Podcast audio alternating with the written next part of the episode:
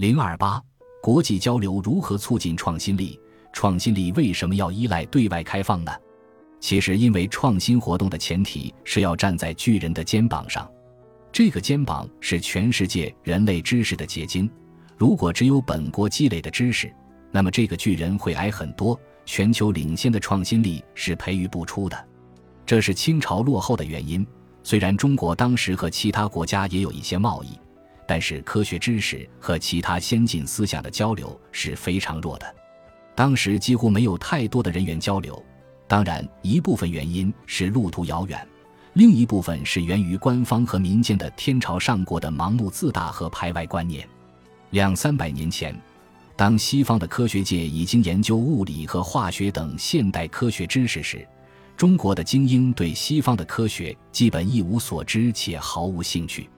与中国近代史上的闭关锁国类似，历史上很多国家也实行过贸易保护主义，都尝到了创新停滞的苦果。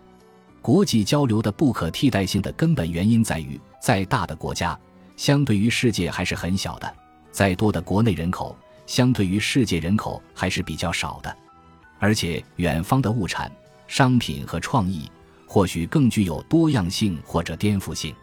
例如，当哥伦布发现了新大陆以后，各种新的物种不仅提升了农业发展水平，也促进了博物学和进化论、天文学和物理学等近代科学的发展。所以，即使是人口大国，也必须抱着开放和虚心的态度向全世界学习。好在几乎所有国家现在都意识到了开放的重要性，普遍认可对外开放能给创新和经济发展带来积极影响。新中国在成立初期也走过了一段对外相对封闭的计划经济时期，提倡自力更生。这段时期，中国经济和科技落后于西方发达国家。直到邓小平时代的改革开放以后，中国敞开国门，放开了人员、贸易的对外交流。而在加入 WTO 以后，中国进入全面对外开放的阶段。此后，中国的科技水平和竞争力突飞猛进。有人说，当今学习先进的科学知识，不需要对外开放，只需要学习教科书就够了。这对于一两百年前的经典知识是可以的，但是现在的科技创新成果正在迅速增长，书本上的知识只是很小一部分。很多知识是在日新月异的学术文献里，更多的散落在互联网的各个角落，以及全球科研人员的脑子里面。